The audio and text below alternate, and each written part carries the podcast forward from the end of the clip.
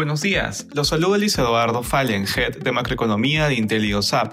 El día de hoy, martes 20 de septiembre, los principales índices retroceden a la espera de la decisión de política monetaria de la Reserva Federal de Estados Unidos.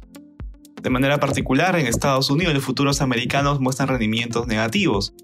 Los mercados están descontando un aumento en las tasas de interés de al menos 75 puntos básicos al final de la reunión de política monetaria de la Fed que empieza hoy y termina mañana miércoles. La tasa de los bonos del Tesoro a dos años acerca a 4%, en camino hacia su alza anual más pronunciada desde 1994. En la eurozona, las bolsas europeas muestran rendimientos negativos a la espera de la decisión de la Fed.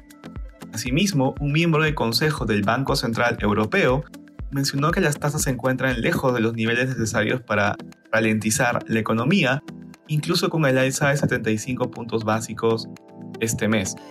Según sus declaraciones, los costos de endeudamiento se ubican en niveles históricamente bajos en comparación histórica. En Asia los índices cerraron en terreno positivo. En China el Banco Central decidió mantener las tasas de préstamos a 1 y 5 años en 3.65 y 4.3% respectivamente, en línea con lo esperado por el mercado. Respecto a commodities, el precio del oro retrocede durante la jornada, asimismo el precio del cobre baja, y finalmente el precio del petróleo avanza, ubicándose alrededor de 86 dólares el barril WTI.